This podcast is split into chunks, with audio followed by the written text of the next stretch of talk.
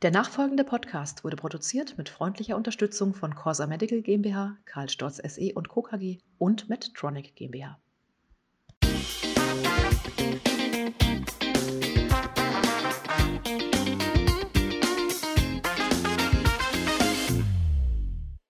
Ja, hallo und herzlich willkommen zu einer neuen Ausgabe von Surgeon Talk, der chirurgische Podcast rund um alles, was spannend und aktuell in der Chirurgie ist. Ähm, das ist eine unserer ersten Folgen. Mein Name ist Anna Dupré. Ich bin Oberärztin in der ähm, Klinik für Allgemein-, Viszeral- und Thoraxchirurgie im UKE in Hamburg.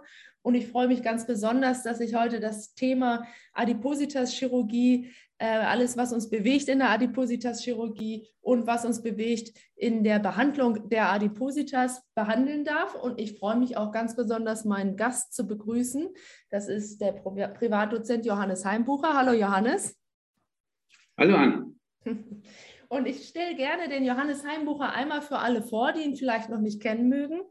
Ähm, Johannes Heimbucher ist eine ausgezeichnete Koryphäe in der Adipositas-Chirurgie, aber damit hat er natürlich nicht begonnen, sondern hat, was ich auch besonders interessant fand, als ich mir den Lebenslauf angeschaut habe, ja zunächst eine Krankenpflegeausbildung gemacht und danach äh, Medizin studiert, was sicherlich auch ein ganz interessanter Aspekt ist.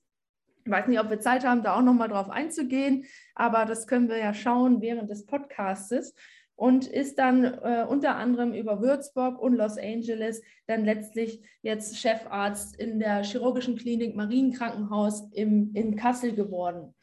Und ähm, wir haben uns, als wir diese, die Regie gemacht haben, beziehungsweise als wir die Themen geplant haben, haben wir uns gedacht, wer kann am besten über die Adipositas-Chirurgie mit mir zusammen philosophieren. Und da haben wir an dich gedacht, Johannes.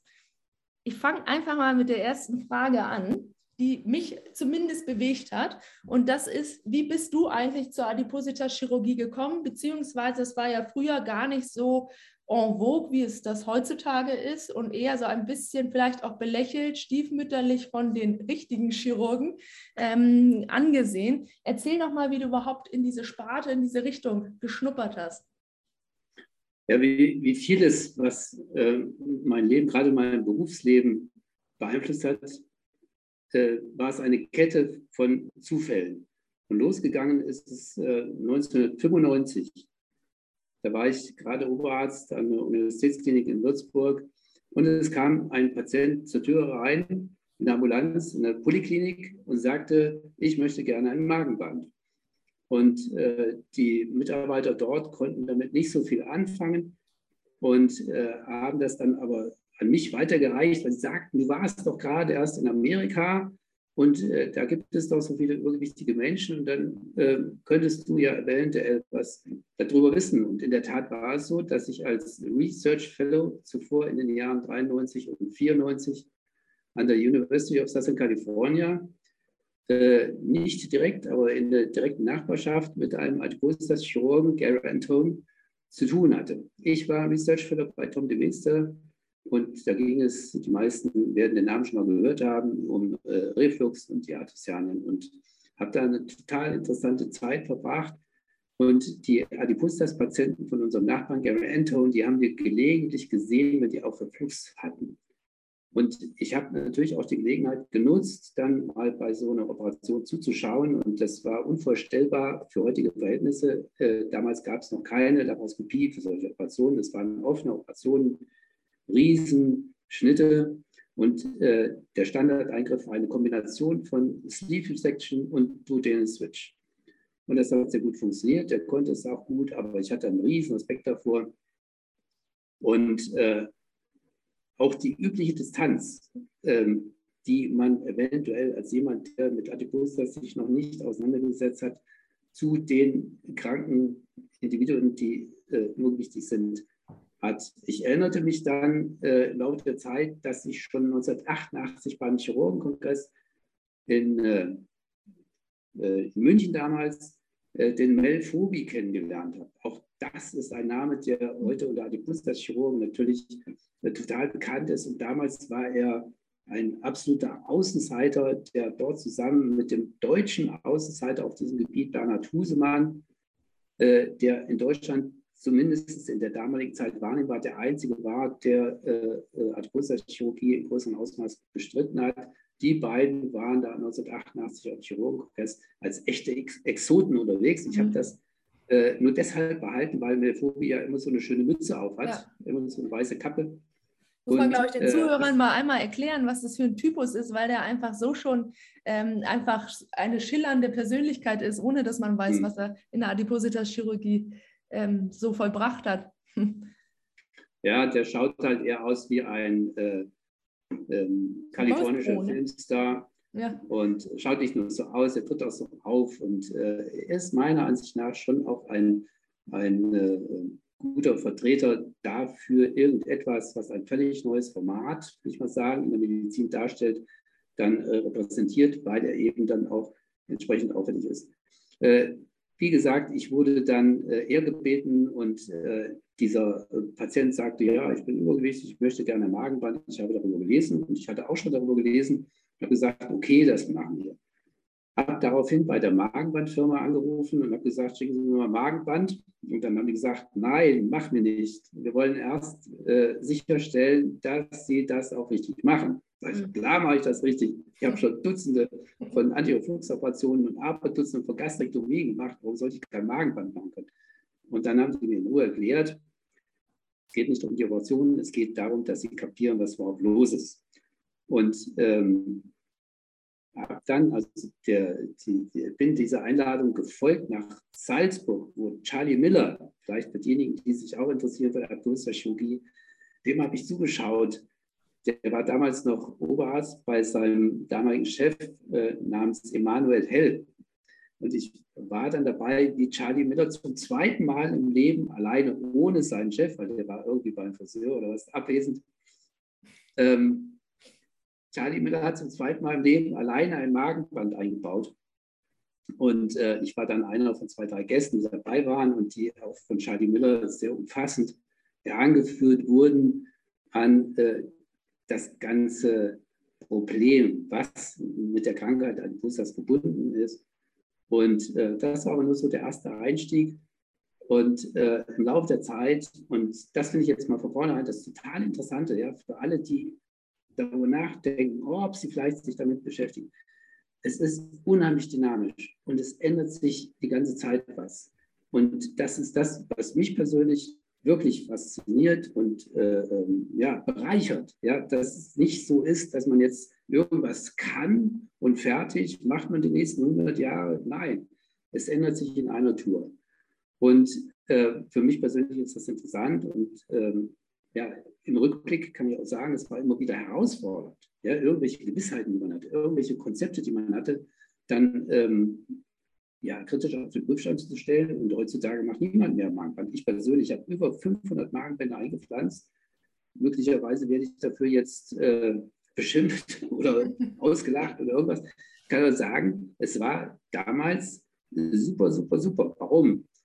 weil es war die erste Operation für übergewichtige Individuen, die sehr sicher und sehr selbstverständlich minimal invasiv zu machen.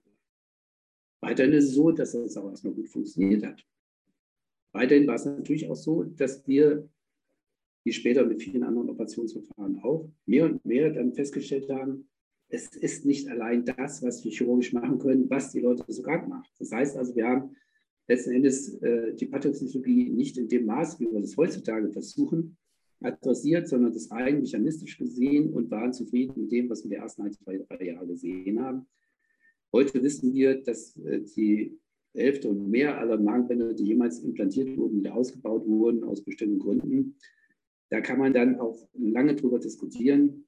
Ich habe es für möglich gehalten, dass das Magenband vielleicht dann doch wieder irgendwann in Mode kommt. Momentan ist es ja weniger als ein Prozent aller Eingriffe, die in Deutschland gemacht werden. In anderen Ländern ist es anders. Also in Kalifornien zum Beispiel irgendwas zwischen 10 und 20 Prozent aktuell. Äh, also da kann man lange drüber reden, aber das wird jetzt wahrscheinlich zu weit. Summa summarum kann ich sagen, es war, also die Kette von Zufällen setzt sich fort, weil ich auch nur deswegen Chefarzt geworden bin, 1999 weil man in dem Krankenhaus, in dem ich bis heute sehr zufrieden und glücklich arbeiten kann, jemanden suchte, der genau dies macht, weil dort, Achtung, interessant, ein Internist, dessen Hobby neben Kardiologie die Schlafmedizin ist gesagt hat, ich brauche einen Chirurgen, der solche Operationen durchführen kann, weil in meinem Schlaflabor 80 Prozent der Patienten unter Übergewicht leiden. Und wir reden zwar auch über Ernährung und Gewichtsreduktion mit denen, aber es sind so viele dabei, die man einfach nicht anders in den Griff kriegt.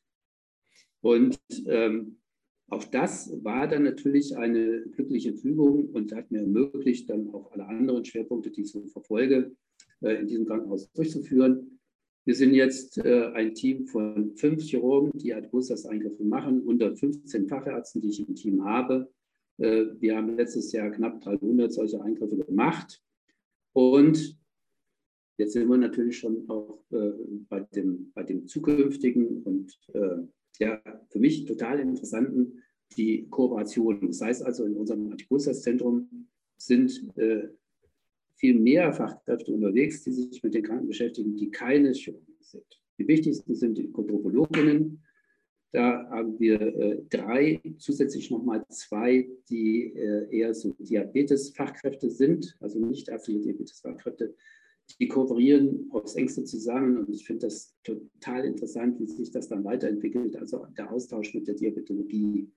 Wir haben drei Psychologen bzw. Psychologinnen dabei. Wir haben mehrere Physiotherapeuten und äh, Fitnesstrainer. Also das sind äh, Honorarkräfte. Wir haben einen Vertrag mit einem Fitnessstudio.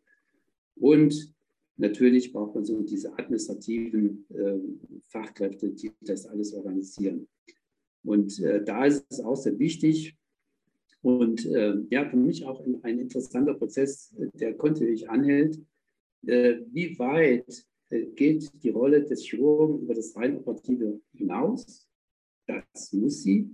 Aber äh, wo begrenzt man sie? Auch das ist eine Erfahrung, die, ich, ähm, ja, die, die mich durchaus herausgefordert und belastet hat nämlich, dass man äh, von diesen Patienten, wenn man sie operiert hat und kümmert sich in der Nachsorgung, die äh, sehr stark eingefangen wird in das Fach Ernährungsmedizin, was ja auch nichts schadet. Ne? Aber irgendwann, und da erzähle ich gerne die Geschichte von äh, einer Patientin, die mich freitags abends um acht in der Sprechstunde äh, gefragt hat, äh, ob es günstiger sei, Erbsen püriert oder nicht püriert zu essen im Hinblick auf ihre Gewichtsentwicklung, dann habe ich gemerkt, die bin ich einfach falsch. Ja?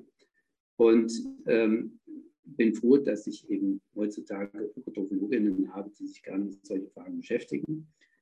Aber wenn man sich jetzt rein auf, das Operative reduzieren würde, ich weiß, dass es zumindest international solche Konzepte auch gibt, äh, glaube ich, wird man aber auf der anderen Seite den Patienten auch nicht so leicht gerecht. A und B finde ich es dann auch äh, vielleicht ja, für einen selbst ein bisschen reduziert. Also ich finde äh, diesen Austausch mit den anderen Fachdisziplinen, egal ob das andere Berufsgruppen sind oder jetzt äh, die Diabetologen oder Schlafmediziner, äh, Hausärzte, mit denen man so zu tun hat, den finde ich total interessant. Und das ist auch eine gewisse Analogie zum Beispiel zur onkologischen Chirurgie, wo man eben seine Tumorkonferenzen hat.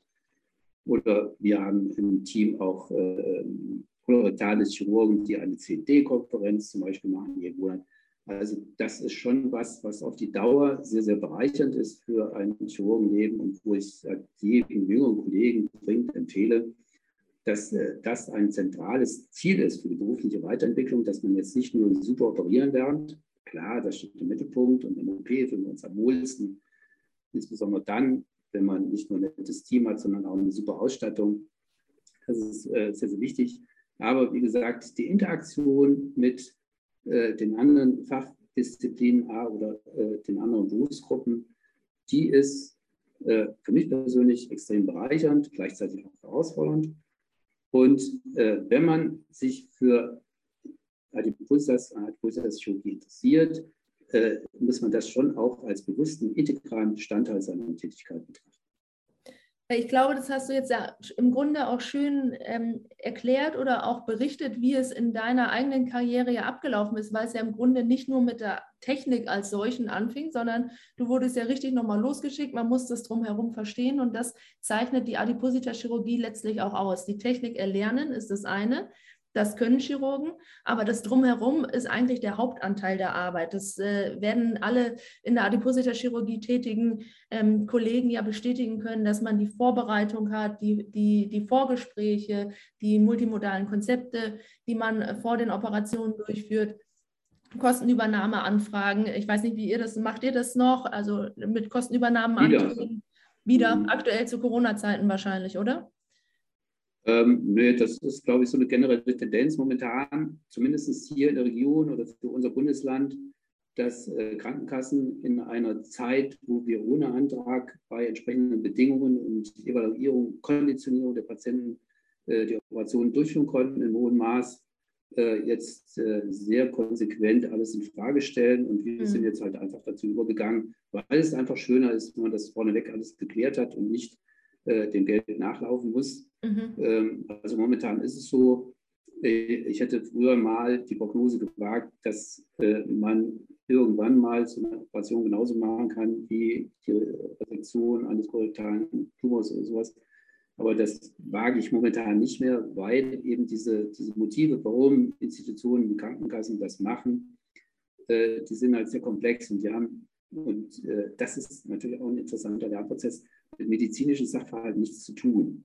Ja. ja. und das ist auch was, was ich lernen musste, was mich echt angestrengt hat, äh, in der Kommunikation mit äh, Nicht-Medizinern über medizinische Sachverhalte einfach tolerant zu bleiben und ruhig zu bleiben, weil es natürlich teilweise aus medizinischer Sicht so dumm ist und äh, ja, also parasitär kann man beinahe sagen, äh, bis man durch sämtliche Institutionen durch ist. Aber es ist natürlich auch ein Ausdruck unseres Gemeinwesens generell. Und ähm, wenn man dann eben ein Standardverfahren entwickelt hat, wie man mit den administrativen Rahmenbedingungen umgeht, dann geht es auch wieder. Ne? Und wir machen es heutzutage so, wir schreiben das einmal äh, äh, komplett zusammen im Vorfeld einer Operation, dann kommt der Antrag, wenn der dann äh, mit, äh, sagen wir, äh, winkeladvokatischen äh, Begründungen abgelehnt wird, dann schreiben wir nochmal ganz kurz, ähm, und dann drin steht, so, wir sind der Überzeugung, dass das fachlich richtig ist und äh, bitte genehmigen Sie das jetzt doch. Und wenn nicht, dann werden wir Patienten empfehlen, das Sozialgericht auszusuchen. Mhm. Und die Patienten wissen dann auch, ähm, äh, ich gebe das einmal ab und wenn dann wieder eine Ablehnung kommt, dann gibt man den Antrag beim Sozialgericht ab. Das geht hier jedenfalls relativ einfach. Und äh, ich kann sagen, wenn es dann über das Sozialgericht läuft, äh, sind 80, 90 Prozent der Fälle ohne jede Verhandlung, äh, kommen dann nach vier Wochen zurück mit der Kostenübernahmeerklärung. Das ist gut. Das ist zwar ähm, ja, ein gewisser Umstand, aber man darf das nicht persönlich nehmen, sondern man muss halt denken, dass die armen äh, Menschen, die jetzt Sachbearbeiter sind bei einer Krankenkasse und irgendwelche Sparauflagen bekommen, A oder B, die noch ärmeren Kollegen beim NDK, die äh, dann die Aufgabe haben, da nach irgendwelchen Argumenten äh, zu suchen und die an den Haaren herbeizuziehen, äh, warum sie so eine Kostenübernahme erstmal verweigern sollen. Herrgott, also man kann die bedauern, aber man sollte sich nicht darüber aufregen, sondern einfach ein Standardverfahren äh, entwickeln, wie man damit umgeht. Und ich glaube, das ist auch ein Tipp, den ich generell geben kann für all das, was einen so administrativ umgibt, Ne?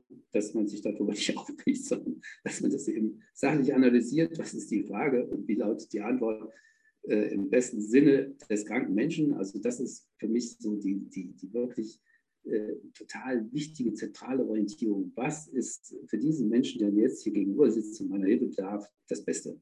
Und damit kommt man sehr, sehr weit. Das finde ich total interessant. Und wo man sich nicht verleiten lassen darf, ist gerade bei Adipositas so das Große und Ganze zu reden. Zu sagen, hm, volkswirtschaftlich, was macht das aus und kann man gewinnen oder verlieren. Völliger Quatsch. Weil das ist, dann wird es auch irgendwann philosophisch. Erstens, zweitens kann man es sowieso nicht beeinflussen. Klar, man kann durch seine Tätigkeit und wiederholte Argumentation dann vielleicht irgendwann gesamtgesellschaftlich gewisse Überzeugungen beeinflussen. Aber hier und jetzt nicht. Und diese Argumente würde ich auch nie rausholen. Also wir argumentieren immer nur entlang dieses Menschen, der vor uns sitzt.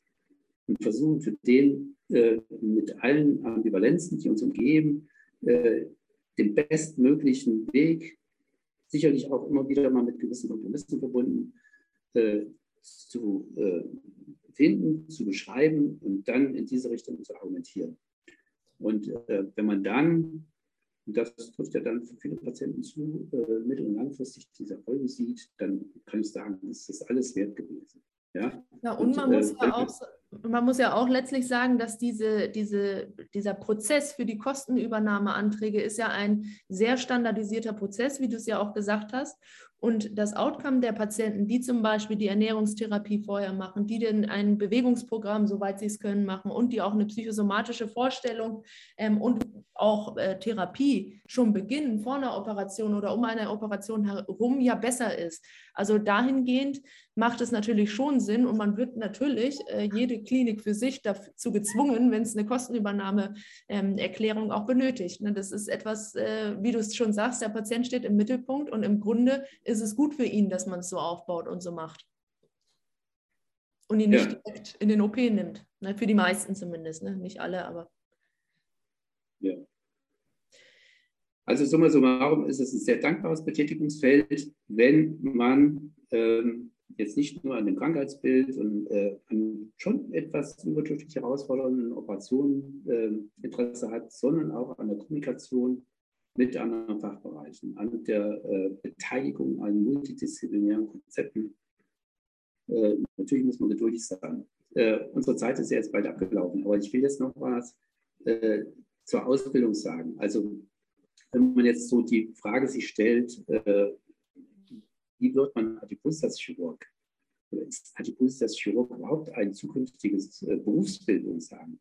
Mhm. Und da würde ich das dick und fett unterstreichen und sagen, ja, also diese Subdisziplinen der Viszeralchirurgie sind in meinen Augen äh, absolut die Zukunft. Und in vielen anderen äh, Ländern, gerade in der sogenannten westlichen Welt, ist das ja längst etabliert. Ja? Man wird in vielen Ländern keinen Chirurgen finden, der an einem Tag eine Adipositas-Operation äh, macht und am anderen Tag eine kolorektale Resektion und am äh, nächsten Tag äh, oder irgendwas, sondern ähm, die Sub Disziplinen sind, äh, gerade wenn man äh, in, in, größeren Städten arbeitet oder in größeren Institutionen arbeitet, das sind die Zukunft.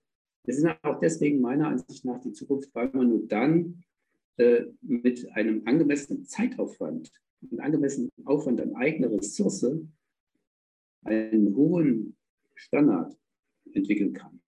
Mhm. Wenn man meint, man könnte alles operieren, dann mag das gar nicht so falsch sein. Aber die Operation steht ja nicht für sich allein und das geht letzten Endes für alle Operationen, die wir so machen als Viszeralchirurgen. Und ähm, gleichzeitig natürlich das persönliche Interesse an dem Krankheitsbild, an den Patienten, an der interdisziplinären Kooperation. Das ist schon auch für alle anderen Subdisziplinen, die es gibt in der Viszeralchirurgie, äh, eine wichtige Voraussetzung, dass man das identifiziert. So, und dann ist das nächste, äh, wenn du mich fragst, was mich weitergebracht hat, dann sind es natürlich diese Menschen, äh, die mir begegnet sind als Lehrmeister sozusagen, als ältere Assistenten, als Oberärzte, meine verschiedenen Chefs, die mir quasi ein, eine Wahrnehmung, eine Atmosphäre vermittelt haben, wo ich sagen konnte, hier fühle ich mich wohl. Und das würde ich auch sehr, sehr, sehr zentral in irgendwelche Entscheidungen einbeziehen und weniger irgendwelche man, wirtschaftlichen Aspekte oder äh, das Renommee einer Institution.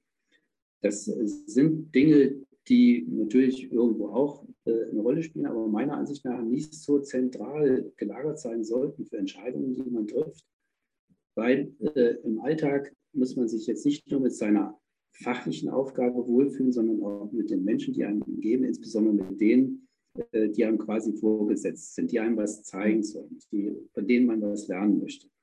Natürlich, da könnten wir vielleicht beim nächsten Podcast Ja, ja wir haben, wir haben äh, viel zu besprechen. Ja, äh, genau. Also im Rahmen der Ausbildung äh, positive äh, Beispiele als Orientierung waren für mich genauso wichtig wie die negativen. Ja?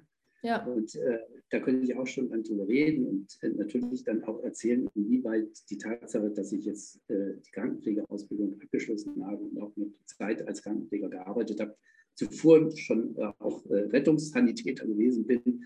Das heißt also, all diese äh, äh, beruflichen Erfahrungen im Gesundheitswesen, inwieweit die heute für mich immer noch als äh, Chefarzt nach 23 Jahren Verantwortung als Chefarzt äh, immer noch eine Rolle spielen, um in bestimmten Situationen ähm, gute Entscheidungen treffen zu können. Aber wie gesagt, das ist dann ein anderes Thema. Summa summarum, Adiposes Chirurgie ist äh, für junge Chirurgen sicherlich ein Feld, wo sie äh, ihr Berufsleben sehr, sehr gut für lange Zeit gestalten können. Erstens. Zweitens eben unter der Voraussetzung, dass man bewusst und gerne interagiert mit anderen Berufsgruppen, mit anderen Disziplinen. Und ähm, ansonsten, klar, das, die Freude am Operieren, ne? den Spaß an der Technik, das ist natürlich irgendwas, was auch so ganz zentral empfunden werden muss. Und wenn man das hat, dann ist es gut. Und es schadet auch nichts, wenn man feststellt, irgendwie nach einer Weile, ich fühle mich nicht hier richtig zu Hause, dass man das dann auch wieder beendet. Auch das gelingt äh, manchen nicht so rechtzeitig. Aber das können wir vielleicht auch im nächsten Podcast, wie läuft die praktische Ausbildung ab und welche Elemente, die mhm. nicht in irgendeinem Katalog von irgendeiner Ärztekammer drin stehen, sondern welche Elemente sind im richtigen Leben äh, wesentlich gewesen für Erfolg oder eben auch Misserfolg. Und findest du als so ein kleines, kleines abschließende Frage, es sollte einen Facharzt für Adipositas-Chirurgie geben, analog zu einem Thoraxchirurgen oder Viszeralchirurgen oder eingebettet in die Viszeralchirurgie, Allgemeinchirurgie bleiben? Ähm, ich glaube, dass das ähm, noch, ja, also dass es praktisch so ausgehen kann und vielleicht auch für manche so ausgehen sollte. Und ich glaube, dass es auch richtig ist, dass man quasi ein Curriculum entwirft von äh, Seiten unserer Fachgesellschaft oder von Seiten der Arbeitsgemeinschaft. Ich bin aber nicht sicher, inwieweit man jetzt diesen Facharzt für Chirurgie anstreben sollte oder vielmehr, was meiner Ansicht nach nützlich wäre für die beteiligten äh, Professionals, genauso wie für die Patienten, genauso eben wie für das Gemeinwesen und deren Institutionen, wenn Adipositas-Zentren äh, weitergehend ausdifferenziert und institutionalisiert werden würden. Ja, dass es eben äh, ja, Adipositas-Zentren oder ein Fach Adiposiologie äh, in dem Sinne gäbe als Zusatzbezeichnung eher, äh, wo man genauso einen Diabetologen äh, dabei haben kann, wie äh, jemanden, der eher so eine Art Hausarzt ist. Äh, summa summarum glaube ich, dass das am besten in so Zentren, wo man eben intensiv kooperiert, möglich wäre und Gleichzeitig muss man natürlich, wenn man äh, Chirurg, Chirurgin ist und das gerne ist, schon auch dafür sorgen, dass man den wesentlichen Teil seiner Arbeitszeit dann auch im OP verbringt. Denn äh, auch das ist ein Vergleich, den ich immer wieder gerne heranziehe. Es ist dann wie beim Klavierspielen. Ja? Wenn man nicht dauernd übt, jeden Tag oder beim Stabhochsprung, was du willst, ja. äh, wenn man bestimmte Dinge nicht mit einer gewissen Regelhaftigkeit macht, dann kann man natürlich auch nicht das Niveau erreichen und vor allem aufrechterhalten, was äh, Patientinnen und Patienten mit Recht von uns erwarten, wenn sie sich einem solchen Eingriff unterziehen. Und äh, insofern ja, glaube ich, dass es eher so eine, so eine Zusatzlizenz sein könnte als nur eine Facharzt für Adipositas-Chirurgie.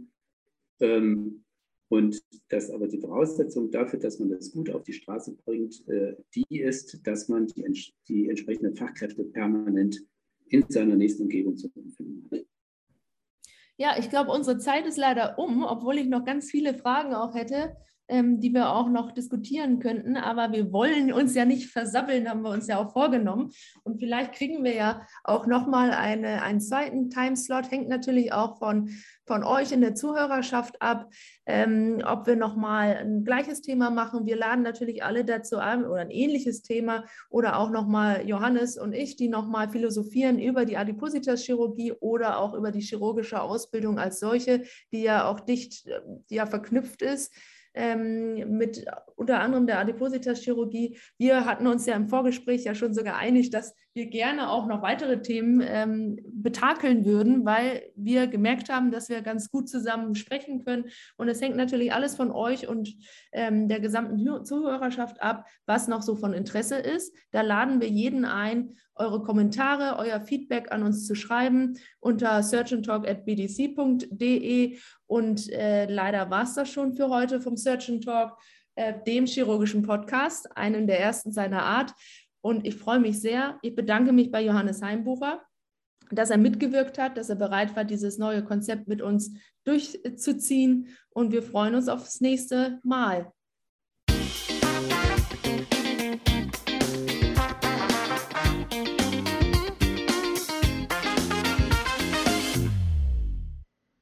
Dieser Podcast wurde produziert mit freundlicher Unterstützung von Corsa Medical GmbH, Karl Storz SE und Co. KG und Medtronic GmbH.